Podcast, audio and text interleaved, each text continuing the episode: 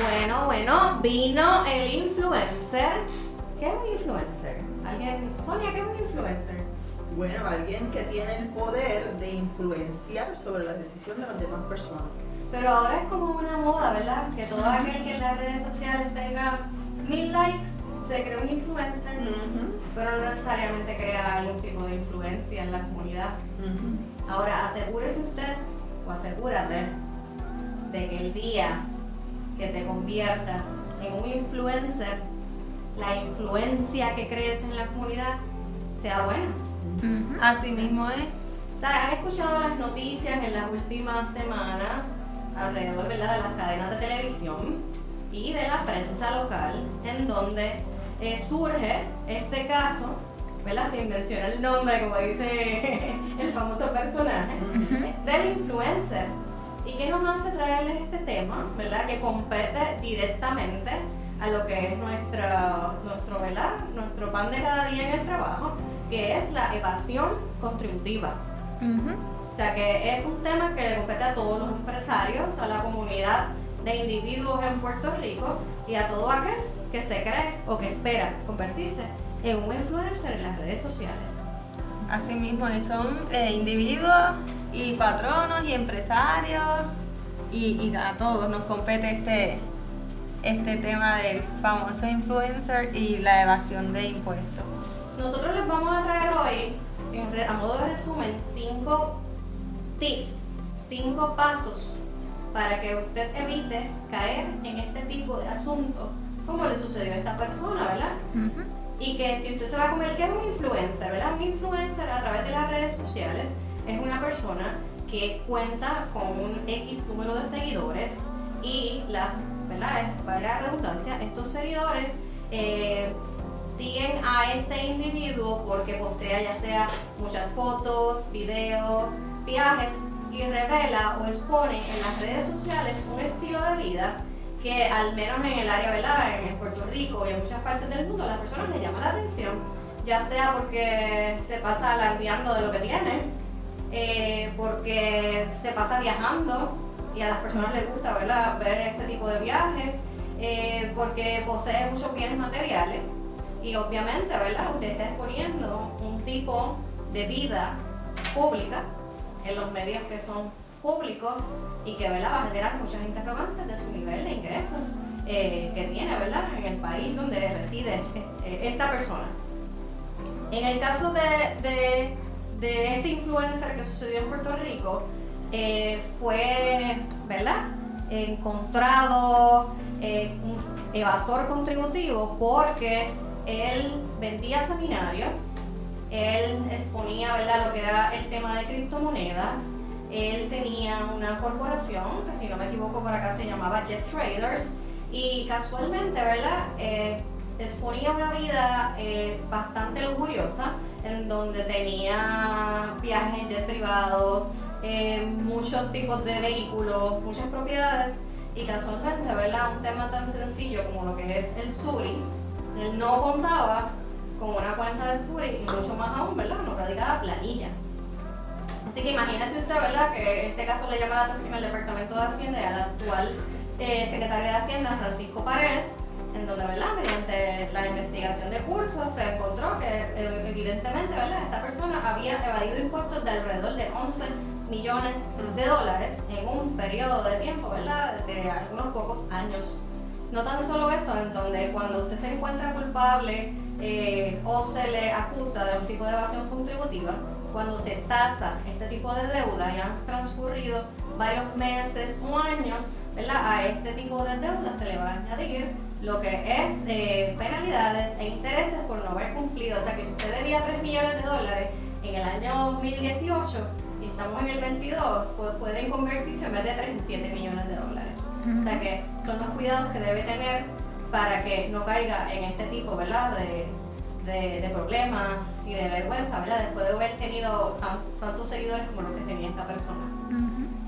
Ok, eh, ¿verdad? Que comenzando con qué tips nos puede dar, ¿verdad? Para evitar evadir impuestos. A veces no es ni que lo hacen a conciencia, a veces, ¿verdad? Las personas no conocen cuál es el, el protocolo o qué, cómo tributa, cómo paga contribuciones una criptomoneda o al yo hacer intercam al, yo intercambiar monedas, eh, yo tengo que pagar contribuciones con eso. Eso hay muchas personas que lo desconocen. ¿Verdad? ¿Qué tip nos podría dar para esto? Bueno, partiendo de lo que acabas de mencionar, ¿verdad? Que en muchas ocasiones se desconoce, para eso están los profesionales en el país. Y yo creo que en Puerto Rico, ¿verdad? No carecemos de educación.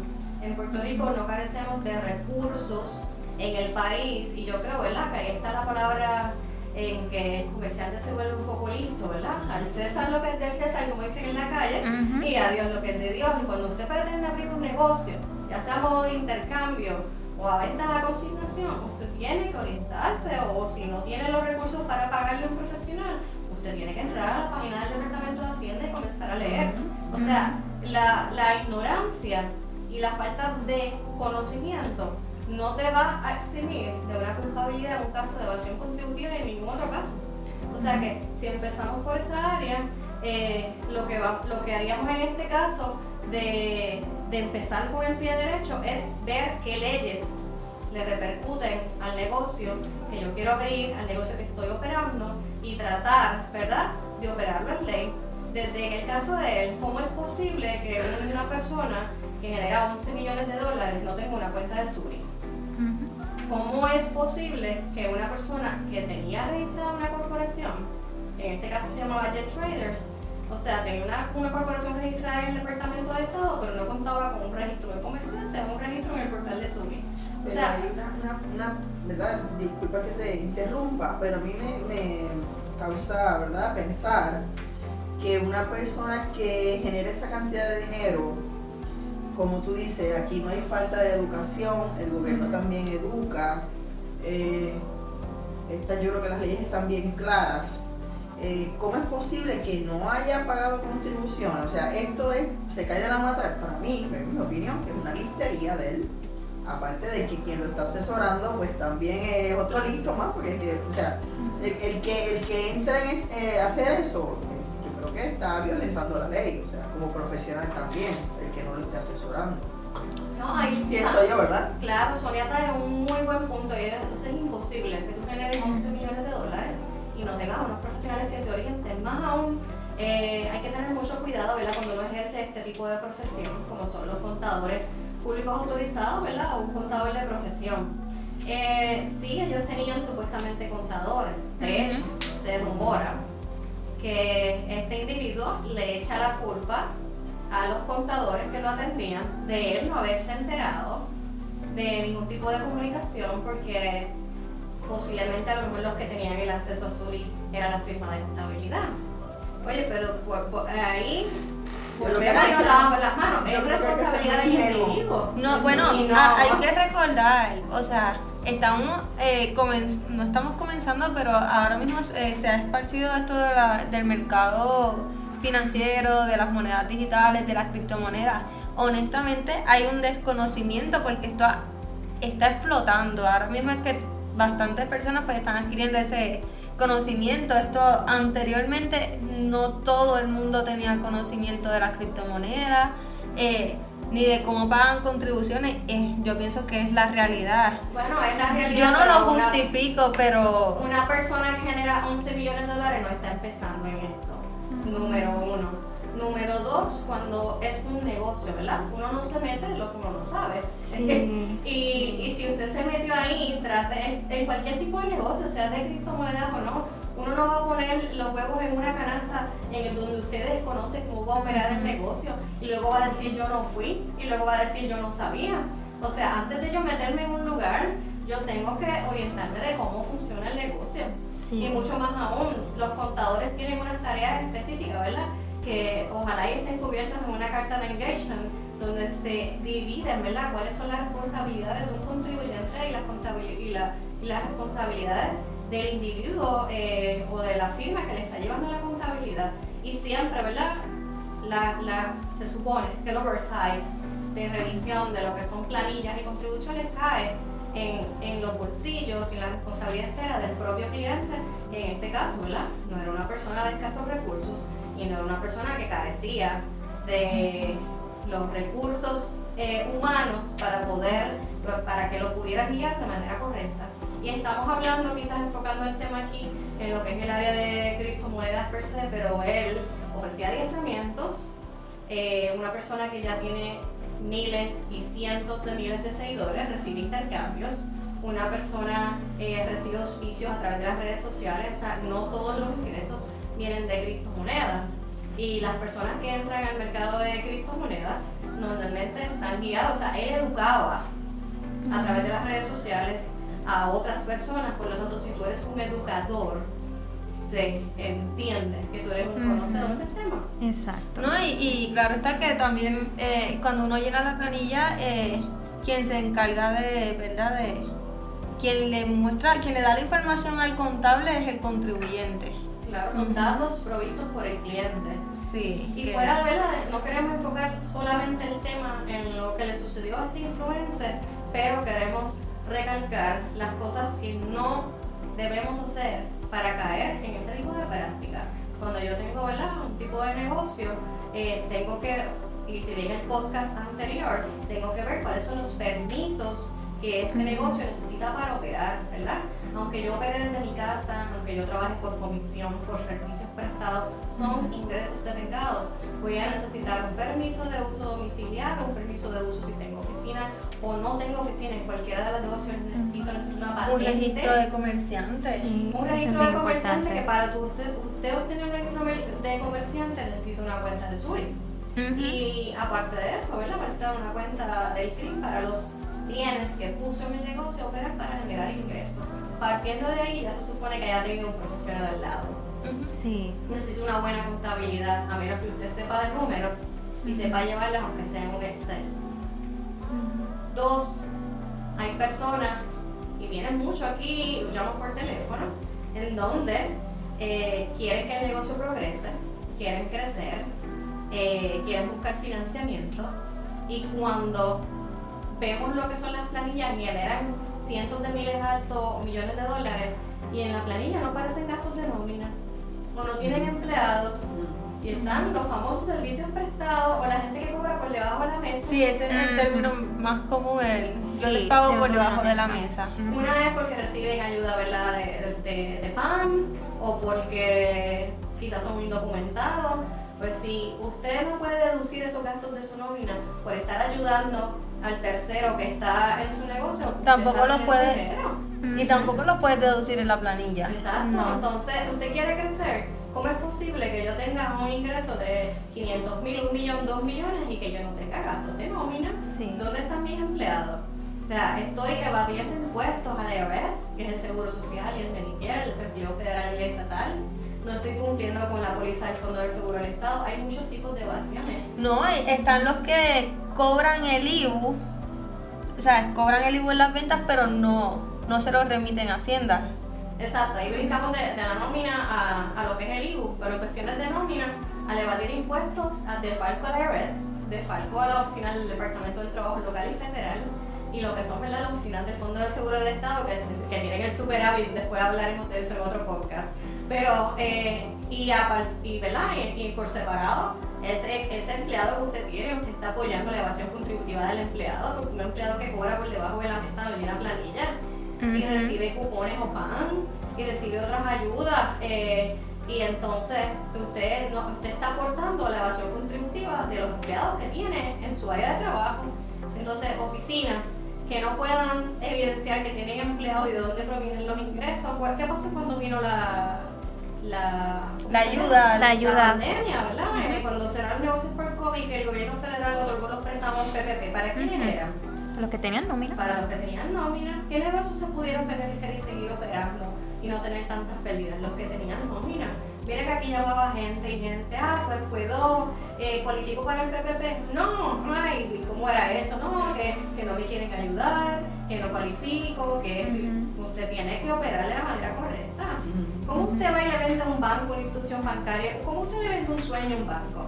Hay gente que tiene excelentes ideas y llegan y se sientan allí como el oficial bancario. No, es que yo necesito una línea de crédito de 500 mil dólares, un millón de dólares.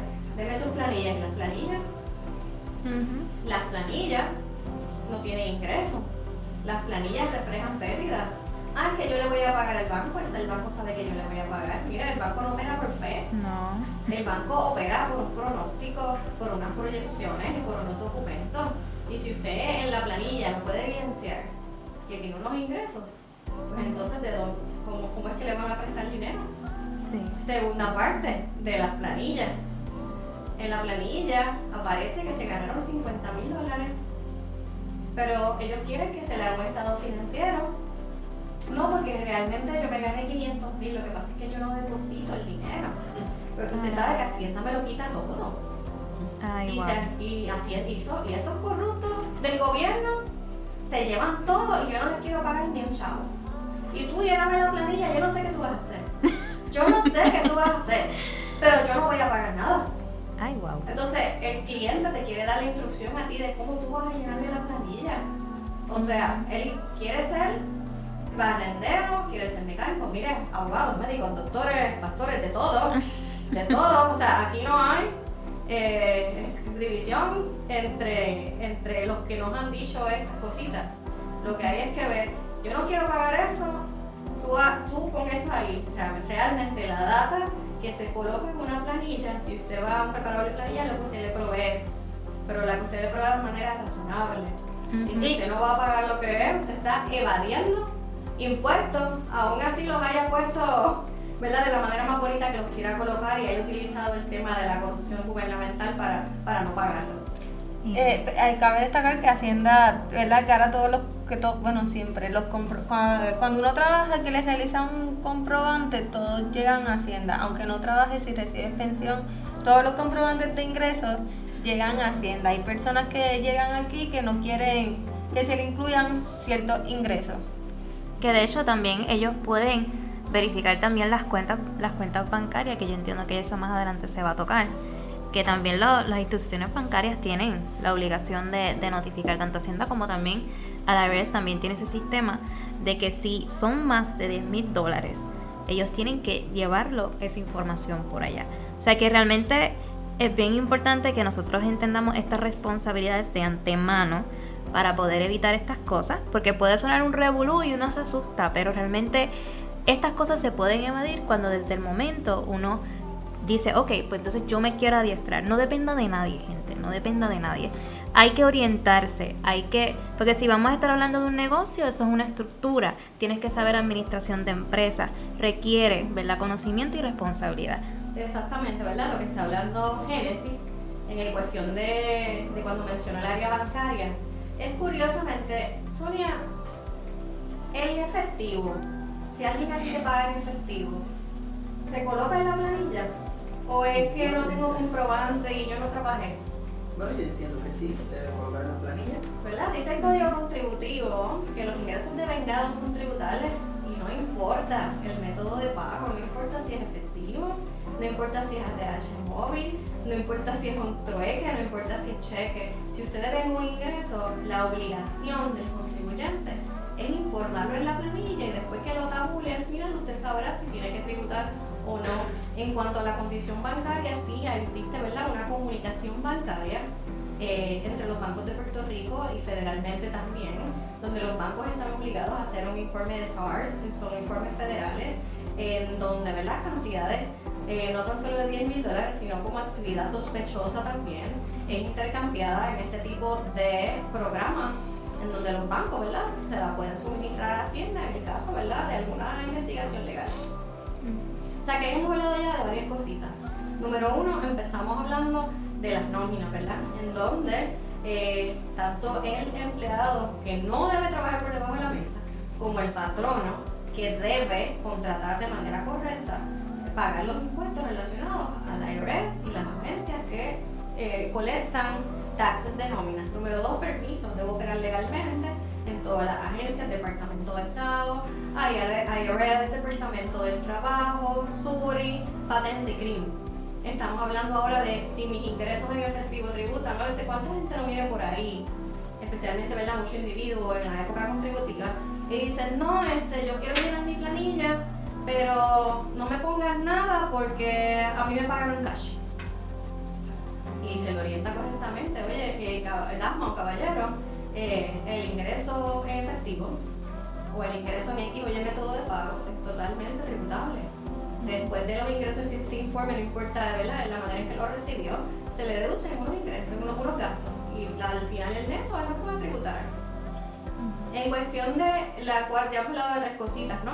Eh, la cuarta cosa que, que, vamos a discutir es el estilo de vida, que esto va dirigidamente a lo que es el influencer y muchas otras personas más que tienen corporaciones o que operan como manera de individuo y exponen, publican, ya sea en el área de amistades o en las redes sociales, lo que es un estilo de vida que no va de acuerdo a su planilla.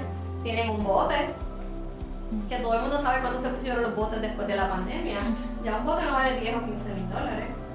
Tienen dos y tres casas, tienen unas inversiones en criptomonedas, tienen yo no sé cuántos carros, pero en la planilla o no trabajan, o trabajan por cuenta propia y operan en pérdida, o informan que se ganaron, la, la corporación les pagó 10 mil dólares. Y así es su estilo de vida.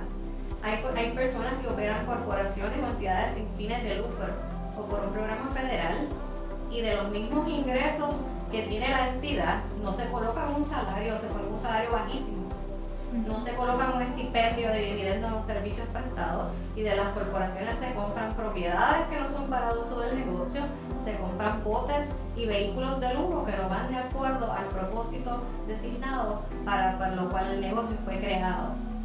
El estilo de vida en la planilla de un individuo o corporación es lo mismo. No trabajas, pero tienes un montón de 480 o solamente una 7A de intereses hipotecarios te ganas 10 mil dólares, 20 mil dólares, pero los intereses pagados por la hipoteca que tienes superaron los 15 mil dólares. ¿Y de dónde salieron los intereses? Tendrías que tener otro préstamo para haber pagado la hipoteca. Tienen un, Mercedes-Benz puesto en el área de depreciación de vehículos, con una base ¿verdad? que ahí no excede de los 30 mil dólares, pero el Mercedes les costó 100 mil dólares. Se ganan 20 mil dólares al año. Eh, tienen gastos de donativos a entidades sin fines de lucro, que son más allá, ¿verdad?, de lo que una persona puede aportar ganándose esa cantidad. Si van a su perfil de Facebook, Instagram, Pinterest, Twitter, uh, TikTok, lo que sea, el, el bote está de profile picture, pero no trabajan, se ganan 24 mil dólares. Ya voy subiendo, pero todo no va de acuerdo. Lo que tú publicas en las redes sociales contradice lo que dice tu planilla. Y si no hay manera de evidenciarlo, ¿verdad? Es un tipo de evasión contributiva. O sea que estamos hablando del estilo de vida, de los permisos, de la nómina, eh, ¿cuántos llevamos ya? Cuatro, ¿verdad? Y de las cuentas de efectivo. Eh, en cuestión de, de, la última parte que quería tocar, que generan, ¿verdad?, este tipo de evasión contributiva en cuestiones de los influencers también, ¿de qué vive un influencer? ¿Verdad? Puede ser que tenga varios negocios, pero el negocio de influencer, ellos tienen publicaciones patrocinadas, ellos reciben un tipo de estipendio por hacer este tipo de promociones. Esto es un ingreso que normalmente alguien le debe reportar en una 486A o en una 1099 o si no le hacen informativas, la persona bonafidamente debe incorporarlo en su planilla. Tienen productos digitales que venden, o sea, crearon su marca, ¿verdad? Hay un influencer acá en Puerto Rico que ya la tiene, y muchos más, tienen sus cuentas de Amazon y venden sus productos con su marca. Que si el lápiz de ceja, que si mi ropa, que si la faja reductora, que si el curso de hacer reels, porque ahora también se compran los cursos de hacer reels, todo eso es un tipo de negocio y genera ingreso. Otra manera de hacer negocio es la venta de espacio publicitario ah, pues yo en mis redes, como tengo 100 mil seguidores, yo te voy a hacer un post en mis redes, pero me vas a pagar tanto. Usted está vendiendo anuncios. Está recibiendo otro ingreso más por servicios prestado otro tipo de pagos, de lo cual usted debe incluir, ya sea si está incorporado en su planilla de la entidad o si es un debe operar como individuo en su planilla de negocios o servicios prestados. Eh, otra manera de ellos generar ingresos, que es el caso directo de Jet Trader o de Influencer, era webinars y podcasts. O sea, cuando yo vendo seminarios, yo genero ¿verdad? un ingreso por servicios. Cuando yo tengo un podcast que ya tiene muchos seguidores y tiene muchas vistas y yo puedo monetizar lo que es un canal, tanto de YouTube, yo puedo monetizar mi Instagram, eh, yo puedo monetizar mi cuenta de Spotify y iTunes. Yo empiezo a recibir parecido a una serie de comisiones y dividendos y estos son ingresos totalmente tributables, ¿verdad? Fuera de eso también están los intercambios, se ven muchos de estos influencers que andan en una Lexus que a veces les prestan, pero a veces les regalan. Intercambio de hotelería, de habitaciones, intercambios de viajes, eh, ropa carísima de marcas de lujo. Todo esto es ingreso tributario, a menos que sea mediado, ¿verdad? Un tipo de negociación previa, ¿verdad? Por algún intercambio de servicios, pero la mayoría de los casos son tributables al igual que los giveaways. Los giveaways cuando usted se gana un premio también se informa, hay ciertos tipos de exclusiones, ¿verdad? Nada es absoluto. En el caso de los giveaways, cuando usted se gana un premio que es literario, que va de acuerdo a, la investigación, al research and development científico, cosas parecidas, normalmente están excluidos de su ingreso bruto. Pero cuando el ingreso no tiene ese tipo de exclusión, lo debe de informar. ¿Qué pasa en el caso de los influencers cuando reciben este tipo de ingresos que acabo de mencionar aquí? Pues este tipo de ingresos por intercambio, ya sean tenis, ya sean viajes, habitaciones de hotel, se debe colocar en su planilla, o sea, se suman todos estos ingresos y, por ejemplo, si usted hizo pauta publicitaria en su cuenta de Instagram, porque yo me puse los tenis, pero mencioné que los tenía puestos y dónde los podía comprar, porque yo me quedé en Dubai y estuve ya en el hotel, pero todo el tiempo estuve poniendo el enlace de, de Travel Planners o la compañía hotelera y yo hice mi trabajo. Pues entonces usted coloca estos ingresos su planilla y los gastos relacionados que yo tuve al que me sacó las fotos, al, a la agencia de publicidad a quien yo le pago para que me ayude con la página, los gastos que pagué por Place por poner anuncios en las redes sociales, yo lo deduzco como gasto. Pero yo recibí mi ingreso y yo tengo que estimar el valor tributable, el valor justo en el mercado, lo que son esos tenis Gucci que tenía puesto, esa habitación de hotel en Dubai, ese jeep o esa guagua X que me dieron, me prestaron por el tiempo y informarlo en la planilla. O sea, hay que evaluar cada situación en particular para ver si realmente amerita una exclusión, una excepción a la regla, pero la regla general es esa que acabamos de discutir, ¿verdad? Eh, hicimos cinco puntos para no caer en este tipo de práctica. Aclaramos que un negocio que desea prosperar y operar legalmente tiene que hacer las cosas bien. O sea, usted se está vendiendo, usted es una marca, Sonia Saya es una marca de catamina, ¿verdad? Y nadie va a querer, Sonia no va a querer que la relacionen con algo negativo en las redes sociales. ¿Por qué? Porque su marca es la que vende. La CPA Mari Meléndez no va a querer caer en ningún chisme de redes sociales porque en vez de evaluar por el trabajo que se está haciendo bueno, la gente recuerda lo malo. Y eso va a suceder. Es la imagen. No, y, los va a limitar a, por, la imagen, eh, a contratos, a nuevos proyectos, ¿verdad? Por esa percepción, esa... Y algo importante también es que para tu ser influencer, más allá de demostrar eh, la opulencia en la que tú vives, tienes que tener eh, credibilidad con el público, con la gente que te sigue.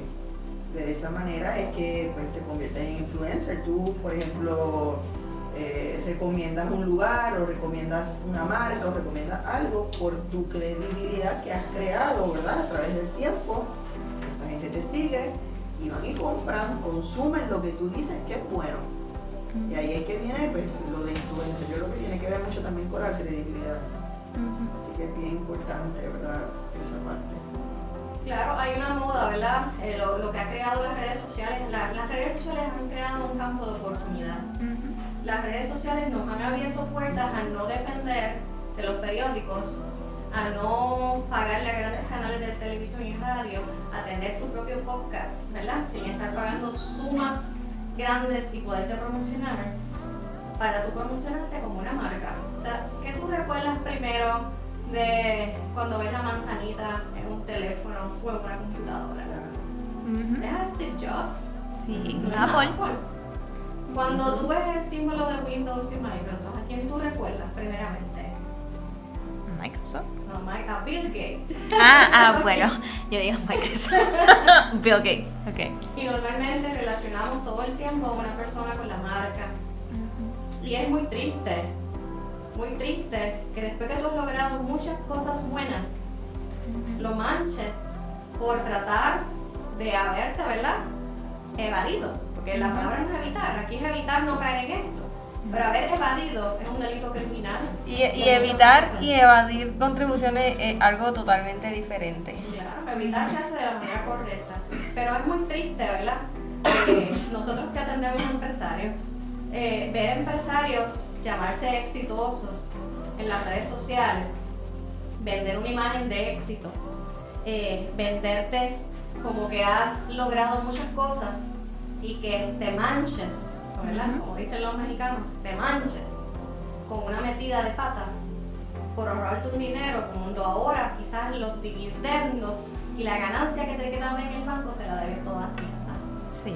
Es muy triste ver cómo empresarios que han vivido una vida millonaria, o que al menos en las redes eso es lo que proyectan y publican, a veces esas casas son alquiladas y no son ni de ellos, pues proyectan una vida falsa, y si es real que, la, que paguen lo que es, que después que han vivido una vida, una vida millonaria, se, nos indigna que sean criminales, o que hayan cometido, y todo el mundo comete errores, ¿verdad? Aquí no somos jueces, ni venimos a juzgar, aquí venimos a que los clientes de nosotros y las personas que han decidido emprender de ahora en adelante miren este caso como algo positivo para que no caigan en lo mismo.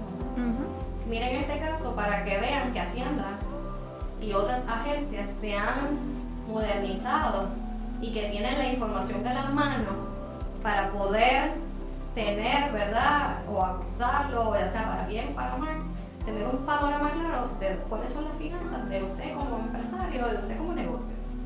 Cuando usted tenga una entidad corporativa, tenga cuidado con lo que es el correr el velo corporativo y no, y no opere una corporación como una tiendita o meta ahí todos los gastos de nivel personal, ¿verdad? Porque eso es otro tipo de, evasión como tal. Eh, y como dijo Francisco Pared, ver personas, esto sale del periódico, ver personas que se hacen llamar empresarios exitosos y viven una vida millonaria, pero no hacen intento alguno por, por cumplir con su responsabilidad contributiva. Ciertamente me indigna. Lee y sentenció Francisco Párez Alicea, colega CPA, secretario de Hacienda. Con esto cierro el tema. espero que los que son clientes de nosotros y los que nos están viendo a través de las redes sociales tomen nota y hayan aprendido, ¿verdad? Que de lo malo se aprende y de lo bueno se emprende. Claro que sí, claro que sí. Así que vamos a tratar de hacer las cosas bien, vamos a tratar de levantar a Puerto Rico aún con las cosas malas que veamos, ¿verdad? Lo malo no se quita.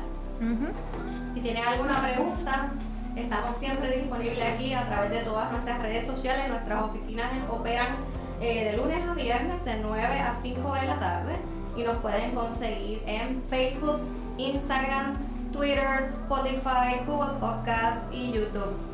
¿Tienen alguna preguntita? Un comentario final que me gustaría hacer, que también hay algo interesante, importante aquí, es que también la gente deje de fascinarse por las vidas ficticias que se ven en redes sociales. En su gran mayoría estas personas viven vidas ficticias totalmente y la gente se piensa que esa es la realidad y se fascinan con ella y lo siguen y por eso tienen miles y hasta millones de seguidores y crean estos influencers cuando en realidad para tú ser un influencer serio, tú lo que tienes que tener no es esta vida de opulencia, es tener credibilidad en tu imagen, en lo que tú promueves y que eso que tú promueves haya sido probado por ti y tú lo puedas recomendar y sea bueno, y sea bueno para el beneficio de los demás también. Lo que, lo que Sonia trae es punto clave para cerrar aquí, ¿verdad? A veces vivimos pendientes a lo que el, otro está haciendo. Vivimos la vida ajena.